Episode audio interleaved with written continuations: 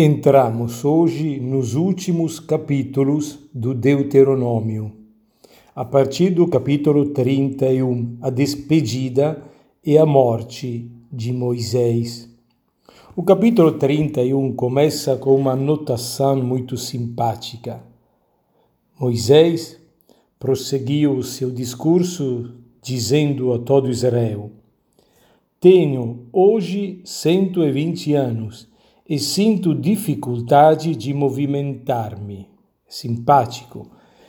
O estado de saúde dele, o que diriam hoje vocês que estão aposentadas, se têm dor da coluna ou têm artrite e você ainda não tem 120 anos, viu? Bom, Deus revela agora a Moisés que não será ele que entrará na terra prometida, infelizmente. Mas será o sucessor dele, Josué. Vai chamar Josué. Versículo 7. Depois Moisés chamou Josué e diante de todo Israel lhe disse: Sê forte e corajoso, pois tu introduzirás este povo na terra que o Senhor jurou dar a seus pais. O próprio Senhor que é teu guia, marchará à tua frente, estará contigo e não te deixará nem te abandonará. Por isso não deverás temer nem te acovardar. A morte de Moisés está se aproximando. O Senhor disse a Moisés, versículo 16: Logo que repousares com teus pais, esse povo irá prostituir-se com deuses estrangeiros, os deuses da terra na qual ele vai entrar, e me abandonará, rompendo a aliança que fiz com ele. É exatamente o que historicamente acontecerá. O povo de Israel atravessará o rio Jordão, entrará na terra prometida. Essa terra não está vazia, é, moradia de muitos povos, é, e aos poucos Israel é, trairá o Senhor, o verdadeiro Deus, para se prostituir, isso é, para se, se ajoelhar diante dos deuses estrangeiros que pertenciam àqueles povos. Então Moisés, após ter colocado a lei dentro a arca da aliança, manda chamar o povo todo, para falar claro. E fala assim, é o versículo 27, Eu conheço a vossa rebeldia e obstinação. Mesmo hoje, quando ainda estou convosco, sois rebeldes ao Senhor, quanto mais depois que eu morrer. Eu sei que após minha morte vos corrompereis totalmente e vos afastareis do caminho que eu vos tracei.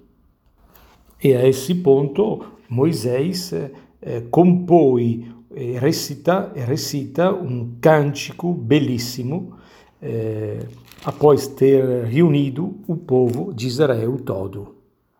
E disse: Tomai a peito, tomai a peito todas essas palavras que hoje vos proclamei, e ensinai elas aos vossos filhos, para que guardem e pratiquem todas as palavras dessa lei.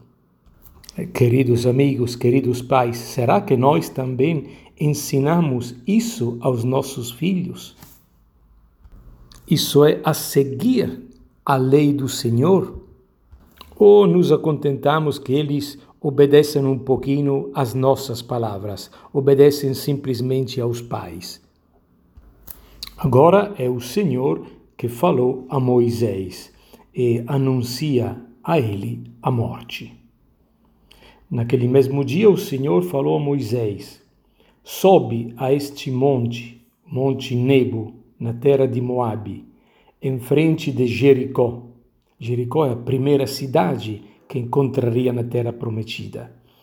É, contempla a terra de Canaã, porque o monte é, Nebo é alto e lá em cima se vê para baixo eh, tudo deserto, mas se vê também a terra de Canaã, a terra prometida, a terra que vou dar em posse aos israelitas.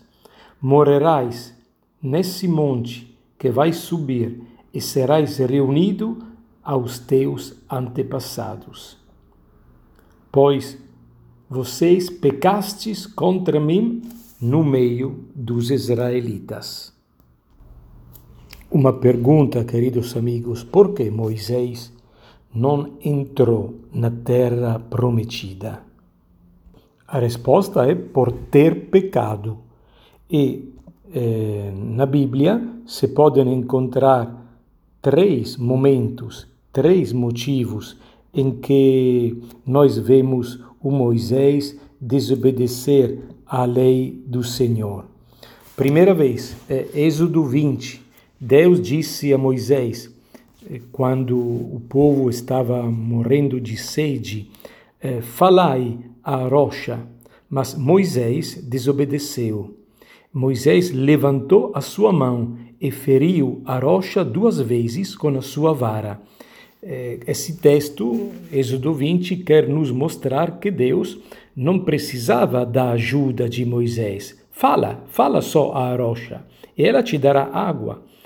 Mas Moisés não eh, dependeu totalmente de Deus, eh, pois o fato dele ferir a rocha, ao, invés de falar-lhe, demonstra da parte de Moisés um certo tipo de incredulidade.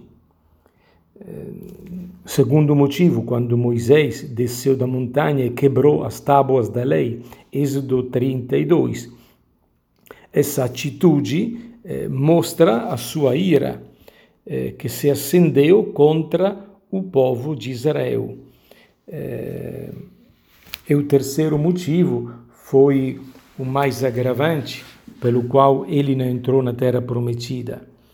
Êxodo 32 diz: pedir que Deus riscasse o seu nome do livro. Perdoa o pecado do povo, senão risca o meu nome do teu livro que tens escrito. Quanta arrogância de Moisés perante Deus, não? Por mais que Moisés fora um homem escolhido por Deus para libertar o povo de Israel, inclusive sendo um homem destacado e de uma comunhão muito estreita com Deus, ao ponto de ver visivelmente a glória de Deus, eh, Moisés pecou contra a autoridade de Deus. Eh, e assim, eh, por essa desobediência, Deus perdoa o pecado do povo e também o pecado de Moisés, mas as, a consequência do seu pecado, é, por consequência, ele teve que assumir, é, ele não, não entrou na terra de Canaã. E assim começa o penúltimo capítulo, capítulo 33, com Moisés que antes de se despedir dos seus, é, pronuncia o seu testamento espiritual, as suas bênçãos sobre as tribos, assim como um dia fizeram os patriarcas. Enfim, no capítulo 34 temos a morte de Moisés. Moisés subiu das planícies de Moabe ao monte Nebo, como Deus mandou fazer. E o Senhor lhe mostrou todo o país, o território que estava embaixo até o mar Mediterrâneo, o deserto do Negev, a região do Vale de Jericó, chamada também a cidade das, das palmeiras.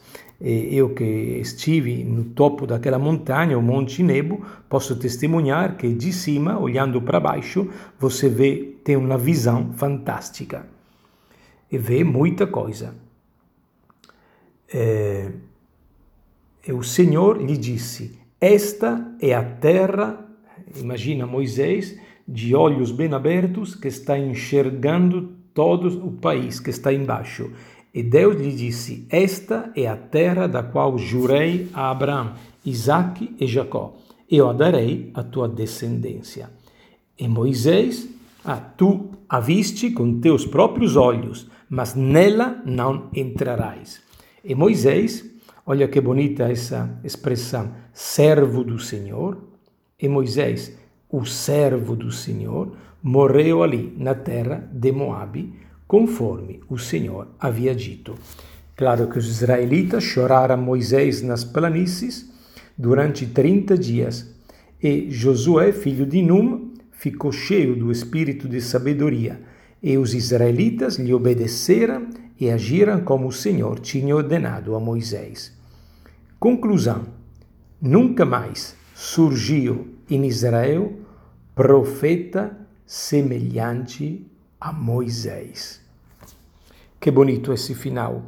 Moisés não deixou nem ouro nem prata para os seus filhos, para o seu povo, nem a casa, nem a conta bancária.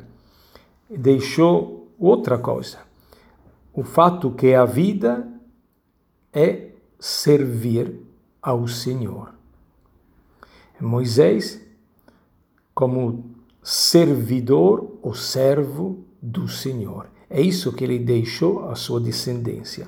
Que lindo, que lindo se na hora da minha despedida, na hora da nossa despedida, deixássemos claro para os nossos filhos, os nossos amigos, isso, que nós fomos somente, fomos apenas servidores ou servos do Senhor e que por isso valeu a pena. Um abraço a todos.